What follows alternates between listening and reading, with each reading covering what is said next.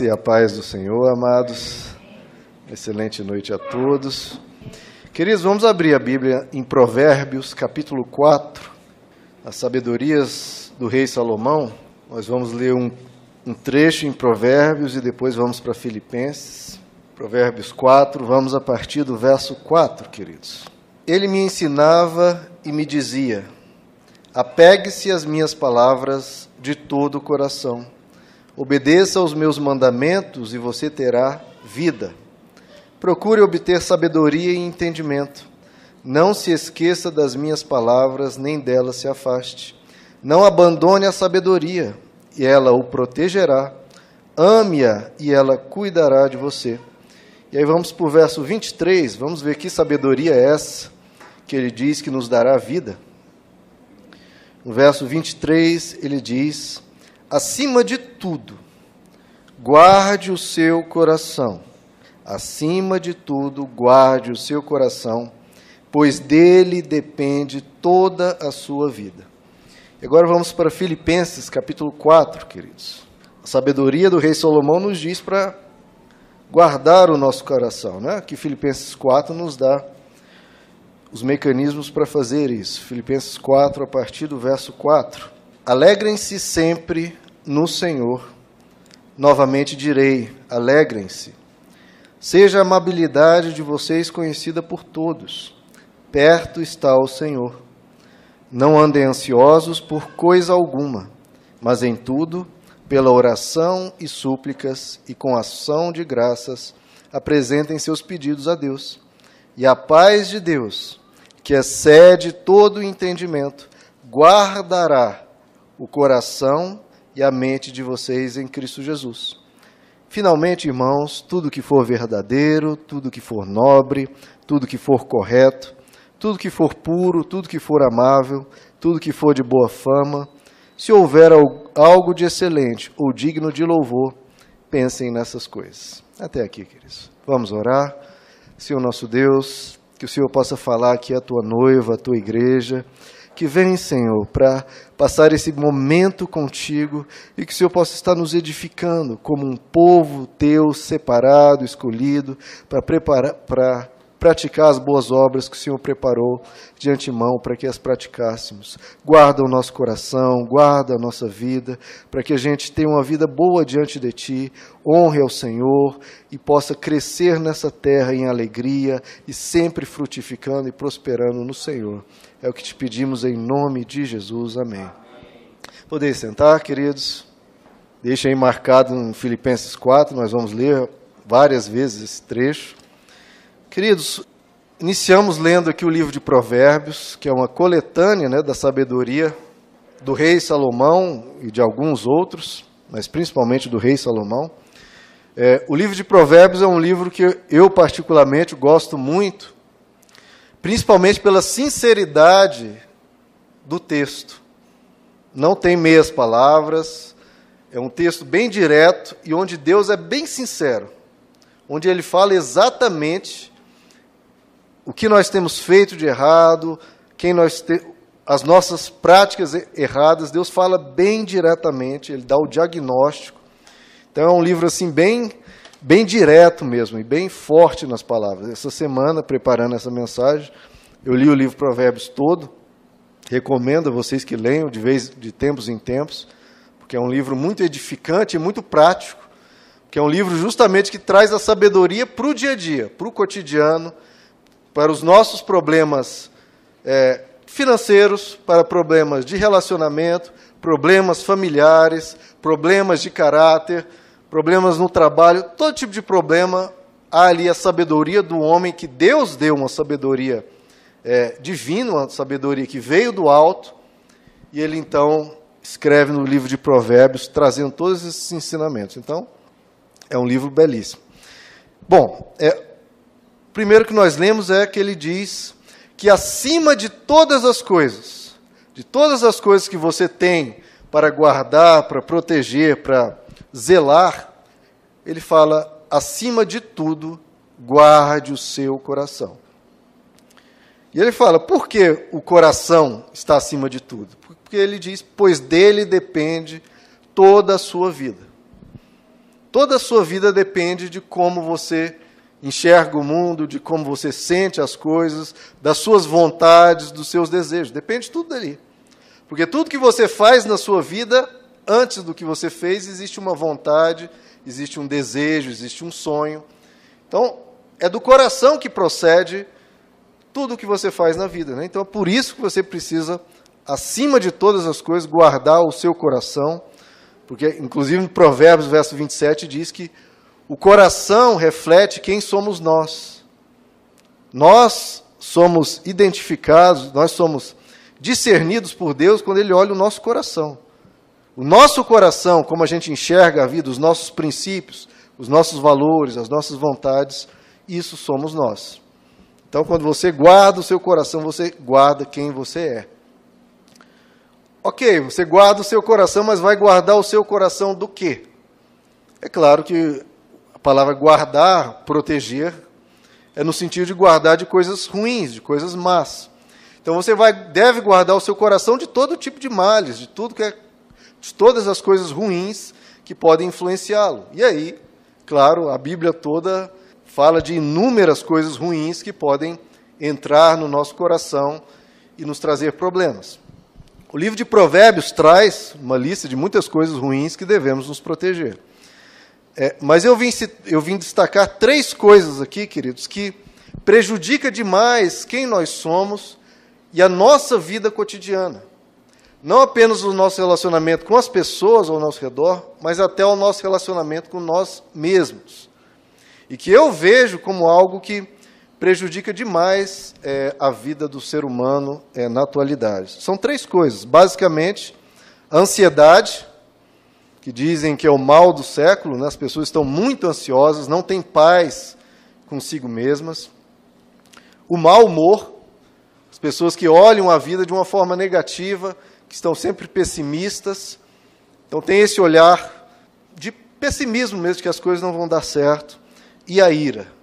Essas três coisas, queridos, a ansiedade, o mau humor e a ira, gera tanta coisa ruim na vida do ser humano que assim não dá para sequer descrever a quantidade de males que eles causam. Vejam que essas coisas por si só já são ruins. Ansiedade, mau humor e a ira. Mas pior ainda é o que elas causam.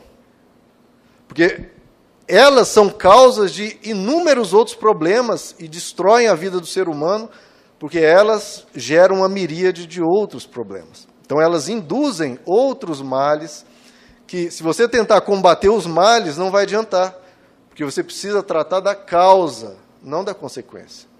E a causa, muitas vezes, é a ansiedade, é o mau humor ou é a ira. Por exemplo, esses três destroem muitos relacionamentos.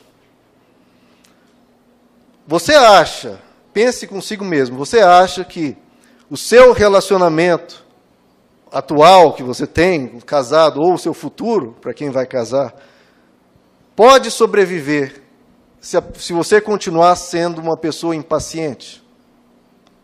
Uma pessoa ansiosa, que é impaciente? Você acha que o seu relacionamento vai sobreviver se você for uma pessoa impaciente? Você acha que o seu relacionamento vai sobreviver se você for uma pessoa constantemente mal-humorada? Que está sempre entediada, sempre não acha graça em nada, sempre irritada? Você acha que o seu relacionamento vai sobreviver se ele for cheio de brigas que derivam da ira, né? Como um relacionamento vai sobreviver se ele está cheio de brigas, existe um cotidiano de desavenças, de contendas, de discussões, de gritarias? Como vão sobreviver a isso? É difícil. E se sobreviver, vai ser aos trancos e barrancos, vai ser se arrastando. E não é esse tipo de vida que Deus quer para nós. Então, esses três, a ansiedade, o mau humor e a ira, devastam os relacionamentos hoje em dia. O problema não está no casamento, o problema está nas pessoas que não abrem mão desses vícios, desses péssimos hábitos, ansiedade, mau humor e a ira. Então, o que o, o, o livro de Provérbios nos diz é: guarde o seu coração dessas coisas. Acima de tudo, guarde o seu coração dessas coisas, porque disso, queridos, e é o que o texto nos diz, disso depende a sua vida. depende a sua vida. Como você vai viver passando por essas coisas? Depende da sua vida você tratar dessas coisas. E como você vai guardar o seu coração? Né? Você tem que guardar o seu coração desses males. Mas como? E aí nós vamos para Filipenses 4. Vejam comigo novamente, queridos. Os mal-humorados não fiquem mal-humorados com essa mensagem sobre o mau humor de vocês, por favor. Como você guarda o seu coração? Olha o verso 7. E a paz de Deus, olha só, a paz de Deus, que excede todo o entendimento, guardará o que, queridos? O coração e a mente de vocês em Cristo Jesus. Então lá em Provérbios diz: guarde o seu coração. E aqui ele diz: quem guardará o nosso coração? Quem? A paz de Deus guardará o coração e a mente de vocês em Cristo Jesus. Então, existe uma importância imensa, queridos, nos relacionamentos, em quem você é, você guardar o seu coração com a paz. Em tudo que você precisa fazer na sua vida, nos seus relacionamentos, é lutar para que a paz permaneça e se estabeleça. Porque onde há desavença, onde há confusão, onde há contenda, você pode ter certeza que Deus ali não está sendo honrado, não está, você não está vivendo o melhor de Deus. A paz é essencial na vida do ser humano, é essencial. Então, fugir das brigas, fugir das contendas e preservar a paz em Deus e por meio de Deus e com Deus é essencial para guardar o seu coração. E como você e como vem essa paz? Como você cultiva essa paz? Nós vemos no verso, nos versos anteriores. Olha aí em Filipenses 4, no verso 4, que são os versos imediatamente anteriores disso. Ele fala três coisas indispensáveis para ter essa paz. Primeiro, ele diz no verso 4: Alegrem-se sempre no Senhor. Novamente direi: alegrem-se. A primeira coisa é se alegrar em Deus, que isso já cancela o mau humor. Primeira coisa é se alegrar no Senhor. Verso 5: seja a amabilidade de vocês, em outras traduções, a moderação, tanto faz aqui, seja a amabilidade de vocês conhecida por todos, perto está o Senhor. Então, em vez de ser uma pessoa irritadiça, você tem que ser uma pessoa amável ou moderada. E no verso 6, não andem ansiosos por coisa alguma, por nada, nada, nada, nada, mas em tudo, pela oração e súplicas, e com ação de graças apresentem seus pedidos a Deus. E aí ele diz: E aí, se você fizer isso, se alegrar no Senhor, for uma pessoa amável e não andar ansioso, aí a paz de Deus, que excede todo entendimento, guardará o coração e a mente de vocês em Cristo Jesus. Então, querido, está aí. O panorama é esse: existe o seu coração e existe os males que podem afetá-lo, e você precisa guardar o seu coração por meio da paz que vem através da alegria do Senhor, em ser amável e não andar ansioso. Vamos tratar então, queridos, dessas três questões que afetam tanto os nossos relacionamentos e a nossa vida de nós para com nós mesmos. Primeiro, a ansiedade. Voltem lá em Provérbios. Vamos no capítulo 12. Vamos ver aqui o que a sabedoria de Deus nos fala sobre ansiedade. Provérbios 12, 25 diz: O coração ansioso deprime o homem, mas uma palavra bondosa o anima. Então, o que nós fazemos aqui na igreja é justamente trazer palavras bondosas para te animar. Mas a ansiedade que se chega no coração humano, ela deprime o homem. O ser humano que fica ansioso, que corre uma vida tão angustiada, tão agoniada, tão apressada, tão ansiosa. Não tem ser humano, que nós não fomos feitos para viver ansiosos. Não fomos feitos, não temos essa estrutura. Se você for andar e viver uma vida ansiosa, você vai acabar se deprimindo. Porque é uma vida que não vale a pena ser vivida. Não fomos feitos para viver ansiosos. Então, a ansiedade gera pressa, gera correria, gera a pessoa está sempre, ela não descansa, simplesmente não descansa. A pessoa está sempre ansiosa e ela não descansa. E a pessoa que não descansa, obviamente, ela cansa-se, cada vez mais ela se cansa. A pessoa ansiosa, isso atrapalha os relacionamentos, acaba sendo uma pessoa mal educada. Porque ela tá, está tão ansiosa para resolver determinada coisa, é, para ter uma solução para um determinado problema, que ela deixa de prestar atenção nas pessoas, de ouvir as pessoas. E, queridos, essa ansiedade, essa pressa para às vezes resolver as coisas o mais rápido possível, a pessoa está sempre ansiosa. A pressa tem o poder de parar tudo para sempre. Achei, acho muito interessante essa frase. A pressa tem o poder de fazer tudo parar para sempre.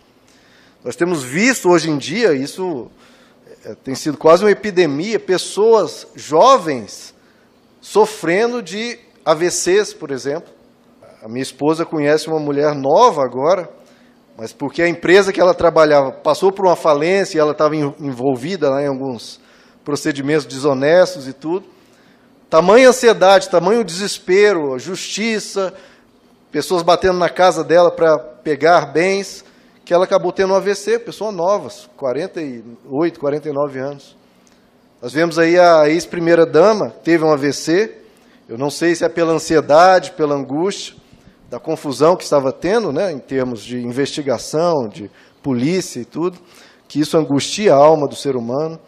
Mas os, nós temos visto esse surto, muitas pessoas jovens tendo AVCs, pessoas jovens é, sofrendo de por todo tipo de males de somatização no corpo por causa da ansiedade. E, como eu falei, destruição de relacionamentos. Né? Pessoa tão ansiosa que trata mal o outro, trata mal o seu cônjuge, trata mal os filhos, trata mal os pais, devido à ansiedade. Então, queridos, ansiedade, a pressa, essa correria, esse viver tão agitado que a vida moderna nos traz, se você entra nessa dinâmica de tanta agitação, isso não te faz bem e vai prejudicar você e os seus relacionamentos, com certeza. Nós lemos lá em Filipenses 4: não andeis ansiosos por coisa alguma. Isso que está o detalhe, queridos. Não ande ansioso por coisa alguma. Então, o que Deus está te dizendo nessa noite é que não existe nenhuma justificativa, nenhum motivo para você andar ansioso. Nenhum. Porque Deus está dizendo: não ande ansioso por coisa alguma, por nada. Mas eu tenho um problema, tudo bem, queridos, mas por nada. Você pode ter uma ansiedade passageira, algo momentâneo, mas você precisa se fortalecer em Deus e voltar para o eixo. Por isso que ele fala: não ande ansioso. Não pode ser um modo de vida. Não pode andar de forma ansiosa, não pode viver de forma ansiosa. É por isso que você vai até Deus. E Deus nos traz essa força, essa segurança de não precisarmos andar ansiosos por coisa alguma. Se você é um cristão e crê em Deus e confia em Deus, você não pode andar uma vida ansiosa, por mais que você tenha problemas grandes ou graves. Primeiro, queridos, porque a ansiedade te coloca numa situação inferior a uma situação de normalidade. Se você tem um problema grande ou grave para resolver, já é um problema grande. Mas se você se entrega à ansiedade e fica uma pessoa angustiada, agoniada, daquele eixo de um pensar lúcido, de um pensar claro, você vai para a ansiedade, você está num estado inferior. E imediatamente o problema que já era grande se torna maior, porque você está perturbado, você não está no melhor do, do seu ser consigo mesmo. Então, isso já diminui as suas forças para enfrentar aquilo. Então, por isso que a Bíblia diz: você não pode andar em ansiedade, porque isso te cansa, você não foi feito para viver assim, e isso diminui as suas forças. Provérbios 14 diz que o coração em paz dá vida ao corpo. Nós precisamos de um coração que esteja minimamente pacificado para a gente ter forças para andar no nosso dia a dia. Então, queridos, isso é um, uma dificuldade muito grande que eu sei que nós temos de conseguir descansar em Deus, mas nós precisamos aprender a viver a fé, em crer em Deus, e não apenas conhecer o que a palavra nos diz sobre Deus, mas aprender a crer no que a palavra nos diz, aprender a confiar em Deus e aprender a descansar em Deus. Que problemas anteriores foram vencidos, problemas atuais serão vencidos e problemas futuros serão vencidos que Jesus nos disse é que no mundo teremos aflições, mas a cada uma delas, queridos, a gente vai atravessando. Todas elas a gente vai atravessando e vai vencendo. E você pode atravessá-las e, vencer, e vencê-las, ou angustiado, deprimido, agoniado, ou falar: não, eu vou confiar em Deus, é um momento, é uma tempestade e eu vou atravessá-la. E você passa pela mesma aflição, mas com segurança, sabendo que Deus está contigo. Então, veja lá comigo, Filipenses 4. Então, como que você guarda o seu coração da ansiedade? Simples, você precisa manter o seu coração em paz. Na paz de quem? De que você vai vencer, de que o Brasil vai melhorar, a crise econômica vai melhorar? Não sei. Você precisa ter essa paz em Deus. Filipenses 4, verso 7. A paz de Deus, é em Deus que você coloca a sua esperança, queridos. Em Deus. Não é na situação econômica, não é na força do seu braço a paz de Deus, que excede todo entendimento, guardará o coração e a mente de vocês em Cristo Jesus. E como é que você mantém essa paz no coração? Verso 6. Não andem ansiosos. Uma ansiedade momentânea faz parte. Mas não ande, não andem ansiosos por coisa alguma. Mas o que, que eu faço diante do problema, diante da situação grave? Ele diz: em tudo pela oração e pelas súplicas. Então, em vez de ficar angustiado, o que, que eu faço e ficar perdido? Não. Coloque-se em oração e em súplica, e com ação de graças, já agradecendo a Deus, apresentem os seus pedidos a Deus. Está aqui, queridos, o segredo da vida cristã. Quando você passar por uma aflição, não se entregue à ansiedade, porque isso só te derruba só te prejudica, só te cansa, só te faz ter uma vida miserável. Não. Venha até Deus, queridos. Você tem Deus. Creia nas Escrituras. Você tem um Deus que se importa contigo.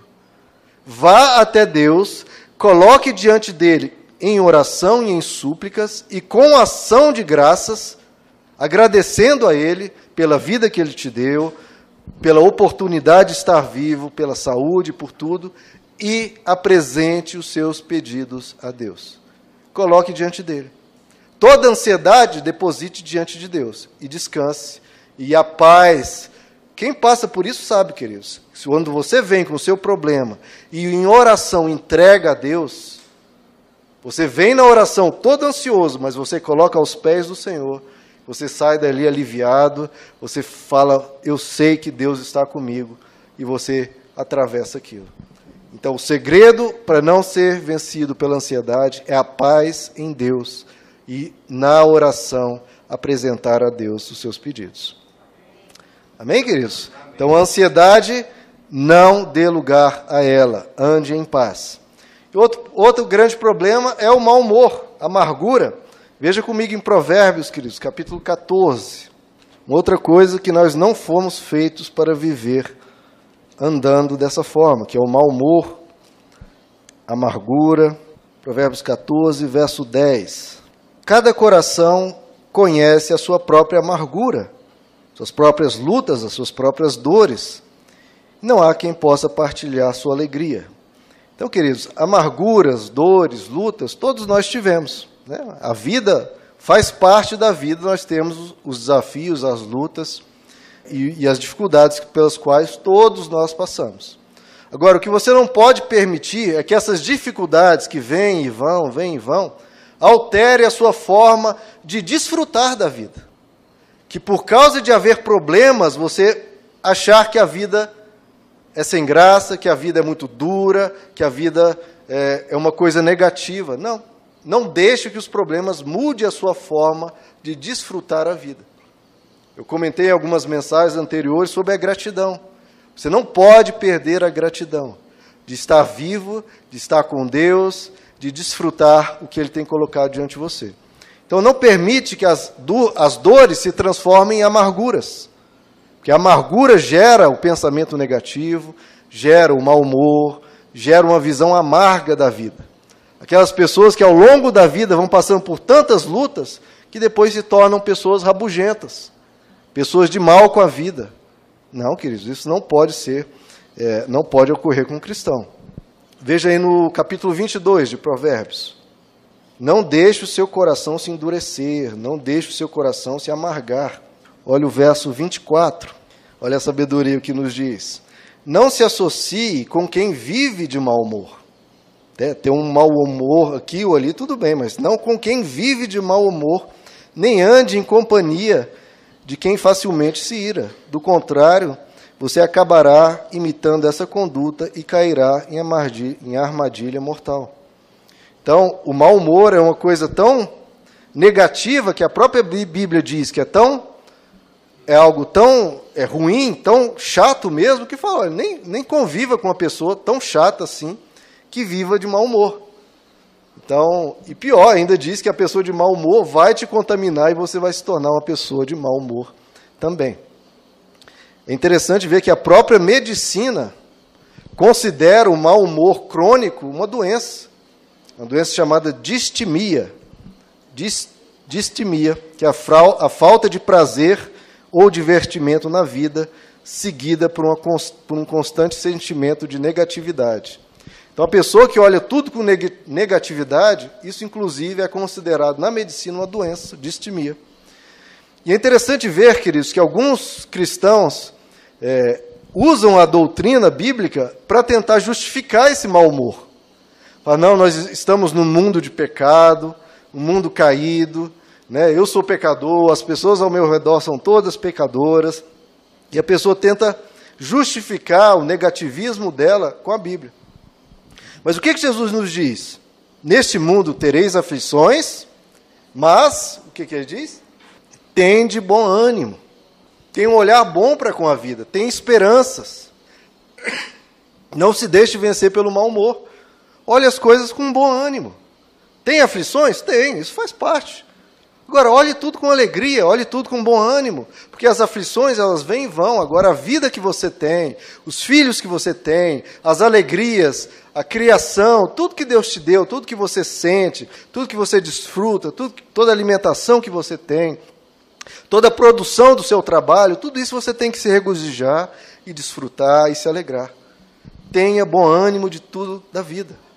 A Bíblia diz: em tudo dai graças. Nós lemos aqui em Filipenses 4, né?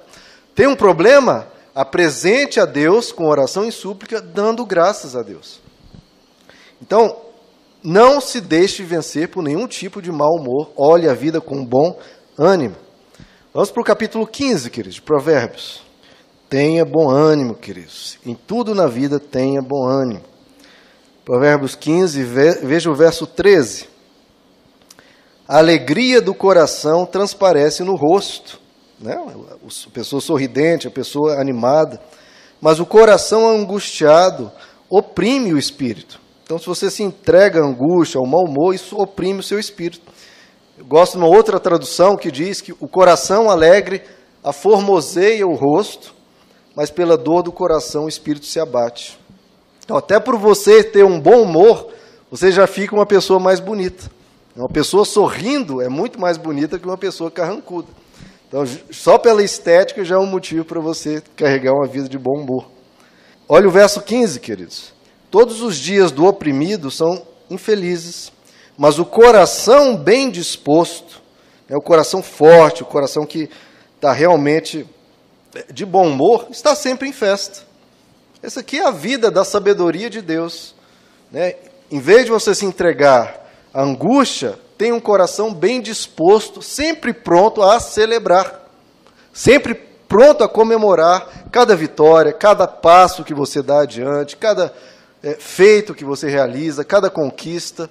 Tenha um coração bem disposto. Queridos, tudo na vida por si só já tem o potencial para dar errado. Né? Todo empreendimento que você vai fazer tem uma possibilidade de fazer, de ocorrer problemas e de dar errado. Agora, se você tem uma atitude negativa, uma atitude pessimista, uma atitude contrária, isso vai te ajudar ou vai te prejudicar ainda mais? A coisa já é difícil, você vem com atitude negativa, aquilo fica dez vezes pior.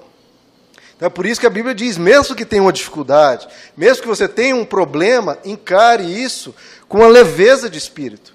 Encare isso com um humor, com um coração bem disposto, para que as coisas não fiquem mais difíceis ainda. Se a vida tem as suas dificuldades, se a vida é estressante e você vai estressado para enfrentar uma vida estressante, é claro que isso toma proporções muito maiores. A Bíblia diz, queridos, que aquilo que a gente semeia, a gente colhe. Aquilo que a gente planta, a gente colhe. Os nossos pensamentos, a nossa atitude para com a vida é a nossa semeadura. Você está semeando algo com a forma que você lida com a vida, com seus pensamentos, com sua forma, com seu humor para com a vida. Então, leve a sua vida com, a, com atitude boa. Porque se você leva a vida de uma forma ruim e dá errado e ainda culpa Deus, não. Procure mudar a sua atitude para que a sua vida mude. Não fique apenas orando esperando que Deus resolva os problemas. Primeiro, mude o que pode ser mudado em você. Ore, coloque nas mãos de Deus o que precisa Ele fazer e você mude a sua atitude para com a vida. Encare a vida de uma forma mais alegre, com mais força, com o coração bem disposto, tendo um olhar né, de bom ânimo, que também nos diz Provérbios, veja, ainda no capítulo 15, olha o verso 30, fala o mesmo que Jesus disse, disse. Um olhar animador dá alegria aos corações, ao coração e as boas notícias revigoram os olhos, os ossos. Então, tenha um olhar animador. Procure bons motivos para estar alegre, porque geralmente o ser humano faz o contrário, né? Tem mil coisas boas e tem uma ruim, ele se deprime. O Evangelho diz o oposto. Se tem dez coisas ruins e cinco boas, olhe para cinco boas, dê graças a Deus e vamos em frente, que as dez ruins vamos vencer, vamos enfrentar, vamos conquistar. E é assim, queridos, dê valor ao que de bom está acontecendo na sua vida. O Evangelho de Jesus Cristo, queridos, tem que dar um foco de felicidade para a nossa vida. O Evangelho de Jesus tem que nos dar uma leveza para enfrentar as coisas, sabendo da segurança que nós temos. Nós precisamos usar o Evangelho, esse amor de Deus que Ele nos tem, de ser um Pai, de ser um Salvador, de ser um, um, alguém presente conosco no meio das tribulações e olhar a vida com mais tranquilidade, uma vida mais linda, uma vida com mais luz, uma vida com mais graça. Porque você conhece Deus, você crê em Deus e sabe do cuidado que Ele tem para com você. Quem veio para Jesus precisa ser um ser em paz. Por isso nós estamos falando da paz de Deus que guarda o nosso coração. Se você veio para Deus e conheceu a Deus, caminhe em paz e não em mau humor. Abra comigo em Efésios, capítulo 4, queridos, por favor. Vamos ler no verso 29. Efésios 4, 29, né? Nenhuma palavra torpe saia da boca de vocês. Então, quando você estiver de mau humor, algo momentâneo, cuidado com o que você diz.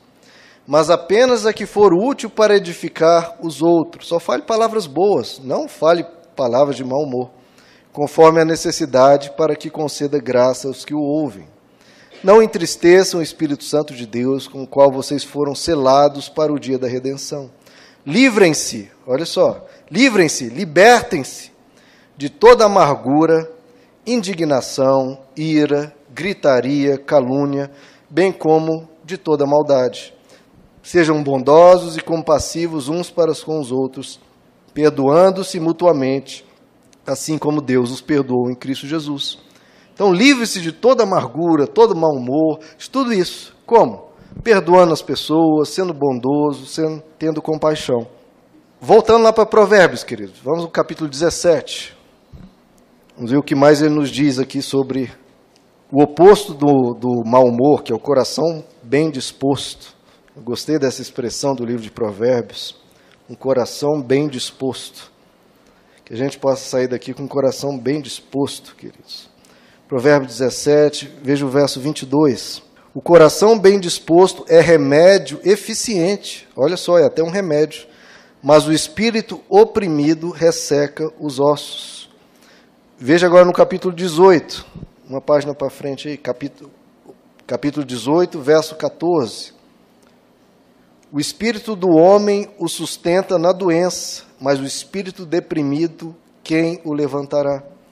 Então veja, o coração bem disposto, um espírito de bom humor, fortalece a pessoa até diante da doença. Isso a gente vê para todo lado, né? Pessoas que passam por doenças, se elas são pessimistas, se são pessoas negativas, elas se abatem e muitas vezes a doença toma conta e a pessoa vem a falecer. Agora, quando a pessoa leva a coisa né, com coração bem disposto, com bom ânimo, o próprio corpo reage melhor, ainda Deus abençoa e a pessoa se livra. É, é um remédio até para a doença você ter um bom ânimo. Volte comigo lá, queridos, para Filipenses capítulo 4, fechando aqui o, a questão do mau humor, verso 7. Então, como que você guarda o seu coração do mau humor? De novo, é com a paz. É você sendo uma pessoa pacificada em Deus. Filipenses 4, verso 7. A paz de Deus, que excede todo entendimento, guardará o coração e a mente de vocês em Cristo Jesus de todo mau humor. Em vez de pensar coisas negativas, olha o que ele nos ensina, verso 8. Finalmente, irmãos, tudo que for verdadeiro, tudo que for nobre, tudo que for correto, tudo que for puro, tudo que for amável, tudo que for de boa fama, se houver algo de excelente ou digno de louvor, pensem nessas coisas. Então não fique pensando em derrotas, não fique pensando em negatividades, pensamentos negativos, não. Pense em coisas nobres, pense em coisas dignas de louvor, pensa no que Deus vai fazer na sua vida ainda, de hoje até a volta dele. E tenha essa paz, sabendo que Deus está contigo.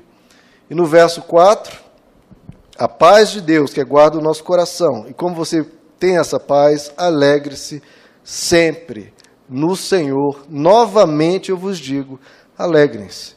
Então, alegria, queridos, é um dos frutos do Espírito Santo e tem que ser uma marca do cristão. Em Gálatas 5 diz os frutos do Espírito Santo e um deles é a alegria. Nós precisamos andar com a vida, diante da vida, com alegria, enfrentando as coisas e tendo essa paz, essa segurança. O cristão precisa ser uma pessoa forte em Deus e se alegre no Senhor. Veja, a Bíblia não diz, olha, se alegre por causa do problema. Não, isso é loucura. Uma pessoa que se alegra por causa do problema, ela está variando a cabeça. Ah, eu estou muito feliz que a minha mãe está com a doença terminal. Não, isso é loucura. Você se alegra em Deus. Alegra-se sabendo quem Deus é, que Ele tem as coisas sob controle, que Ele abençoa a sua vida, que Ele cuida de você, que você pode orar até Ele e Ele ouve a sua oração. Alegre-se no Senhor.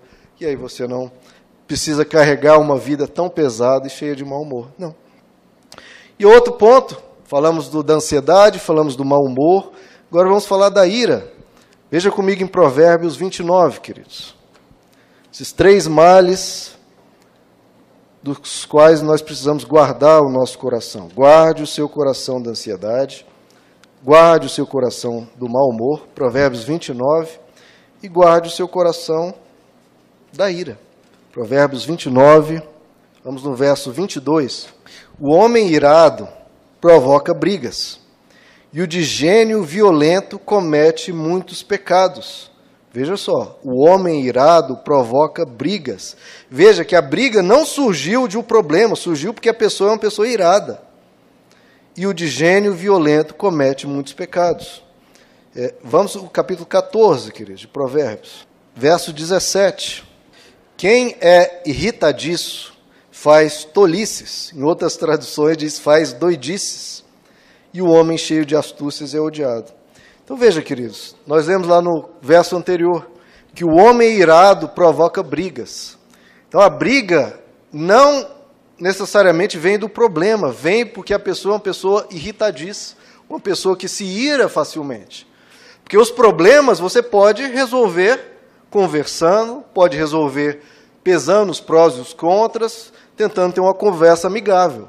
A briga surge mesmo tendo diferenças de opiniões, mesmo um discordando do outro. A briga surge porque alguém se ira, porque alguém é tem um gênio violento, alguém se permite ser é, ter um gênio irritadiço.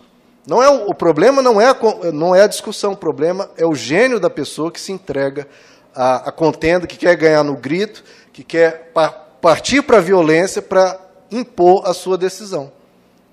Então, não seja uma pessoa irada. Muitas pessoas vivem a vida borbulhando, a ponto de explodir. E é claro que a vida traz, traz questões difíceis, ruins, o tempo todo. E se a pessoa já vive borbulhando, já vive a ponto de explodir, essa pessoa vai explodir o tempo todo.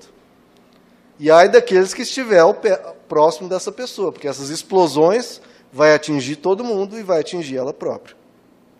Então não seja uma pessoa irritadiça. Porque se você fica com raiva, fica irado, tem essas reações explosivas, o problema que já era de um tamanho, você já vai somar esse problema, o problema do que você falou, de como você agrediu, de como você ofendeu. Então já havia um problema que pode ser grande, mas por causa da ira, aquele problema fica bem maior. Veja que todos esses pontos, como eu falei, não apenas é, eles são o problema, mas o que eles causam. Ansiedade causa problemas maiores, o mau humor causa e a ira também. Um problema grande se torna muito maior por causa da ira e das confusões que elas geram. Se você não aprender a se controlar, preste atenção nisso. Se você não aprender a se controlar, vai haver momentos da sua vida que você vai se descontrolar. E a vida vai se descontrolar, vai sair do controle. Por isso que a Bíblia tanto fala do domínio próprio, porque você precisa aprender a se dominar, porque senão você vai se descontrolar. Vai, queridos, vai ter situações, e não uma ou duas, mas muitas, e você vai se descontrolar. Você precisa aprender a ter né, em suas mãos o leme da sua vida e se controlar. Veja comigo em, em capítulo 17 de Provérbios. Veja o verso primeiro. Olha, nós, todos nós sabemos que a briga é uma coisa muito desgastante, né? muito ruim. Melhor é um pedaço de pão seco, com paz e tranquilidade, do que uma casa onde há banquetes e muitas brigas. Então veja só a seriedade disso. Deus está dizendo para você e para mim que se você só tem pão seco, mas tem paz e tranquilidade, é melhor do que uma casa cheia de abundância, cheia de banquetes e muita contenda, muita briga. Então, o que você precisa resolver na sua vida para 2017 é acabar com brigas, contendas, gritarias, esse tipo de confusão, queridos. Precisa sair da sua vida isso. Eu achei interessante algumas mensagens anteriores eu falei, estava falando sobre a questão da estética, que hoje se valoriza tanto, né, no mundo atual. E eu falei, citei 1 Pedro capítulo 3, que diz lá que a beleza das mulheres não deve estar necessariamente nos enfeites, nos cabelos, nas joias, mas a principal beleza da mulher esteja no ser interior, uma beleza demonstrada num espírito dócil e tranquilo, uma beleza demonstrado num espírito dócil e tranquilo, que é de grande valor para Deus. Eu falei, hoje tem tantos tratamentos de beleza, tantas cirurgias, tantas academias, que para você achar uma mulher linda, uma mulher muito bonita, tantas marcas de roupas bonitas, né? Você achar uma mulher muito bonita é fácil, é tranquilo. Agora, vai encontrar uma mulher dócil e tranquila. Eu falei isso em algumas mensagens anteriores e todo mundo riu, inclusive as mulheres. Então já vê que o problema é generalizado, né, queridos? E aí, o que tem grande valor para Deus é uma mulher dócil e tranquila. Essa é a beleza que Deus vê. Porque, como eu falei, queridos, é melhor uma casa com pão seco, mas em paz, do que uma casa cheia de abundância e brigas. Então, mulheres, homens, não cabe briga e contenda. Você precisa ter um espírito dócil e tranquilo. E olha o que Provérbios diz, capítulo 27, verso 15. Aqui fala da esposa, mas vamos, obviamente, tratar aqui tanto do, do homem quanto da mulher. Provérbios 27, verso 15. A esposa briguenta, ou o homem briguento, é como gotejar constante num dia chuvoso. Ou seja, aquela coisa que fica lá pingando, falando, falando, falando e não para. Detê-la é como deter o vento, como apanhar o óleo com a mão, ou seja, não para, aquela coisa interminável. E no, e no capítulo 21, verso 19, melhor é viver no deserto do que com uma mulher ou um homem briguento e amargurado. Então veja, queridos, Cuide do seu casamento, do seu relacionamento, sendo uma pessoa dócil e tranquila, uma pessoa melhor. Porque existe essa, essa epidemia de divórcios no Brasil, e o problema nunca esteve no casamento, o problema está nas pessoas, que hoje têm princípios e valores muito mais fracos do que há 50, 100 anos atrás. Pessoas que não têm a mesma grandeza moral, mesma grandeza de corrigir os problemas sem descartar pessoas. Então, hoje, que as pessoas dizem, ah, o casamento não deu certo. Ou eu não nasci para casar, ou o problema é ele, ou é ela. Não, queridos, não jogue fora o casamento, jogue fora as brigas. Pare de ser uma pessoa tão irritadiça. Pare de ser uma pessoa tão briguenta que a palavra de Deus nos ensina que Deus dá um grande valor, não é um valor, Deus dá um grande valor, é um espírito dócil e tranquilo. Se você tiver um espírito, espírito dócil e tranquilo, você pode ter certeza que 99% dos casamentos ficariam de pé. Então, não jogue fora família, não jogue fora casamento, não jogue fora o seu sonho que você tinha lá atrás. Não, jogue fora as brigas que é onde está o problema. Jogue fora o espírito contencioso, jogue fora é, a ira, a pessoa ser irritadiça, uma pessoa briguenta. É isso que tem que ser jogado fora. E como é que você vence essa ira? Veja aí no capítulo 15 de Provérbios. Provérbios 15, verso 18. O homem irritável provoca dissensão. Então veja, o problema está na irritabilidade da pessoa. Mas quem é paciente, acalma a discussão. Então, a primeira coisa é você ser uma pessoa paciente. Uma pessoa que, diante dos erros do, do outro, em vez de começar a ofender, em vez de começar a acusar, seja mais paciente com os erros do outro. Seja mais paciente com a dificuldade de uma pessoa entender. Seja mais paciente com a diferença de opinião, diferenças culturais. Seja uma pessoa paciente. Em Efésios capítulo 4 diz: Seja completamente humildes e dóceis. De novo, essa palavra dóceis. Seja uma pessoa dócil. E sejam pacientes, suportando uns aos outros com amor. Então, ame. Quem ama precisa aprender a ser paciente, a ser dócil.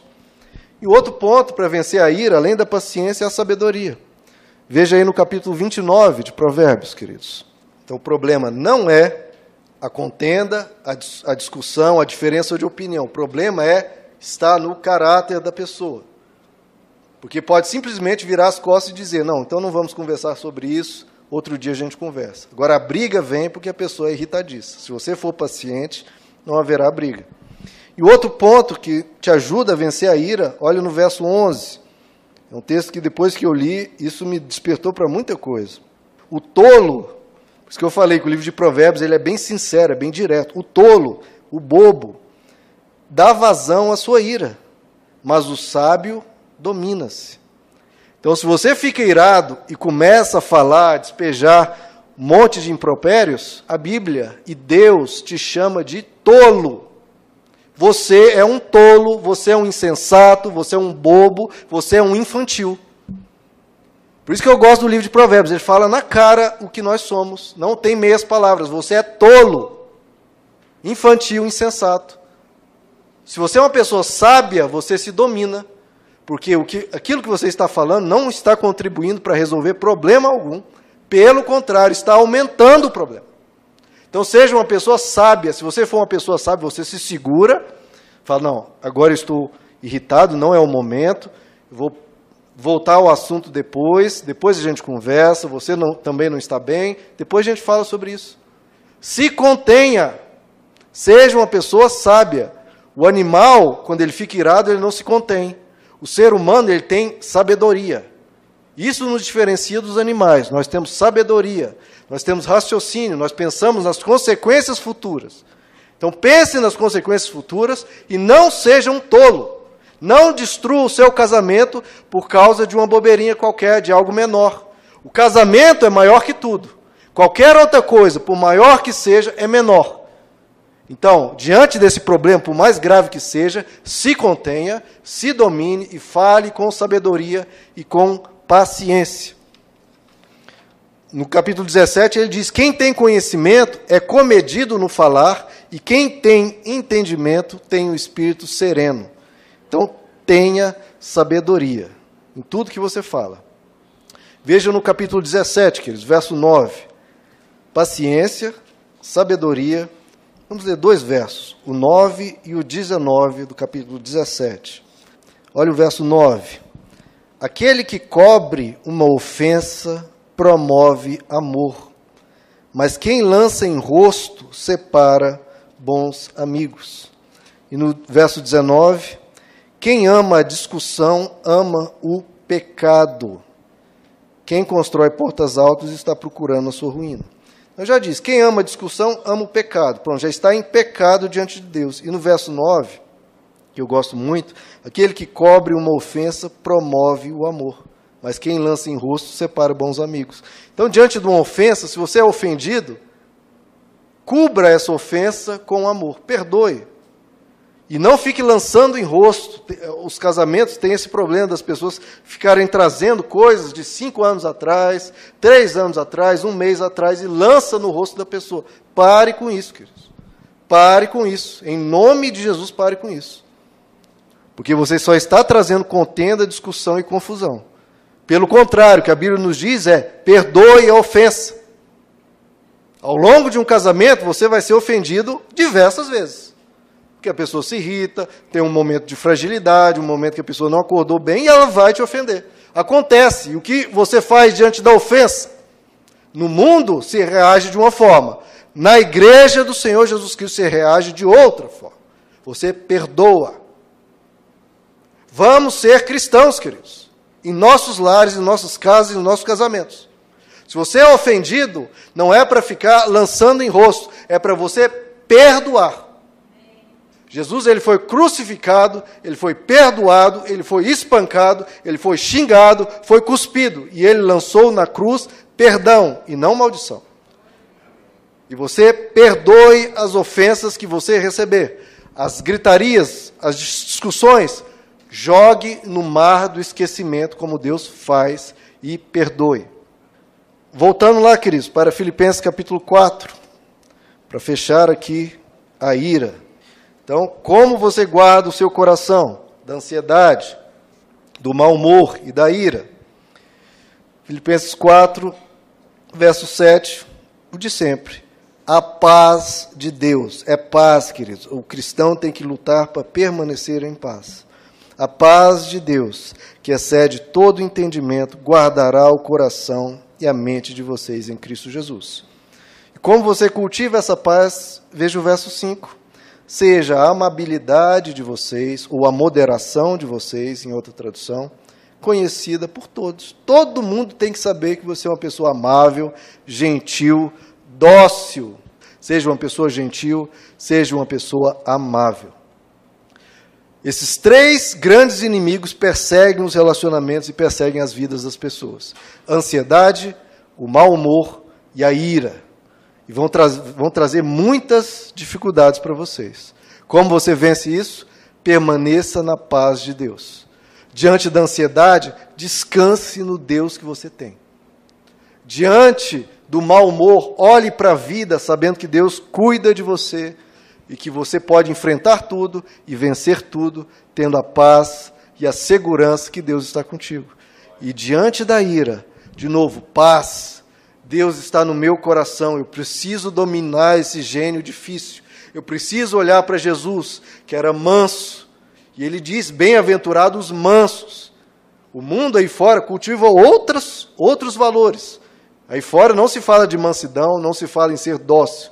Aqui se fala e aqui precisamos aprender, ser pessoas dóceis e tranquilas. E finalizando, queridos, abra comigo no Salmo 37, vamos ficar de pé, onde a semelhança de Filipenses 4 diz também esses três problemas e as três soluções para eles. Salmo 37, como você vence a ansiedade, como você vence o mau humor, como você vence a ira essas coisas têm que sair da nossa vida, queridos. Salmo 37, verso 4, já fala como a gente vence o mau humor. Deleite-se Alegre-se, de novo, no Senhor. Alegre-se no Senhor, e Ele atenderá os desejos do seu coração. Veja que coisa linda, queridos. Alegre-se em Deus, e Ele atende os desejos do seu coração, porque, como eu disse, Ele cuida, Ele protege, Ele abençoa. Entregue, olha, contra a ansiedade. Olha o que ele diz no verso seguinte. Entregue o seu caminho, o seu futuro, a sua vida, o seu casamento, os seus planos, os seus sonhos. Entregue o seu caminho ao Senhor. Confie nele. Descanse nele. E ele agirá. Ele deixará claro como a alvorada que você é justo e como o sol do meio-dia que você é inocente. E ele ainda enfatiza, ele insiste: descanse no Senhor e aguarde por ele com paciência. Descanse, queridos. Ele fala: contra a ira, não se aborreça com o sucesso dos outros, nem com aqueles que maquinam mal. Pelo contrário, evite a ira, rejeite a fúria, não se irrite, porque isso só leva ao mal. Amém, queridos? Que a gente possa, em 2017, a gente ter esse cuidado com os nossos relacionamentos e com as nossas vidas, para que a gente não traga problemas que não eram necessários para todos nós. Vamos orar, queridos? Senhor nosso Deus, nós temos os nossos gênios, as nossas personalidades, as nossas dificuldades. Mas aquilo que às vezes nós chamamos de personalidade, o Senhor chama de pecado, chama de algo errado, chama de algo que só nos traz transtornos. Que o Senhor possa nos ajudar, Senhor, a nos dominar, a vencer esse nosso ímpeto, nosso descontrole e sermos pessoas mais sábias, sermos pessoas mais pacientes, sermos pessoas mais tolerantes, pessoas mais dóceis. Que a gente possa aprender de Ti, Senhor, que na forma de Jesus veio manso como um cordeiro não veio reclamando, não veio murmurando, não veio irado contra pessoas tolas de sua época. Não, Senhor, nos ajuda a ser mansos, nos ajuda a vencer a ansiedade, que a gente aprenda a descansar no Senhor, a colocar diante de Ti os nossos pedidos com oração e súplica, já agradecendo, sabendo do Seu cuidado, sabendo que a ansiedade nada faz para o nosso bem, mas pelo contrário, a fé sim age para o nosso bem, porque todas as coisas cooperam para o bem daqueles que amam a Deus. Trabalha no nosso coração, Senhor, para que a gente não seja não sejamos mal-humorados, não venhamos a olhar para a vida com pessimismo, com negatividade, não.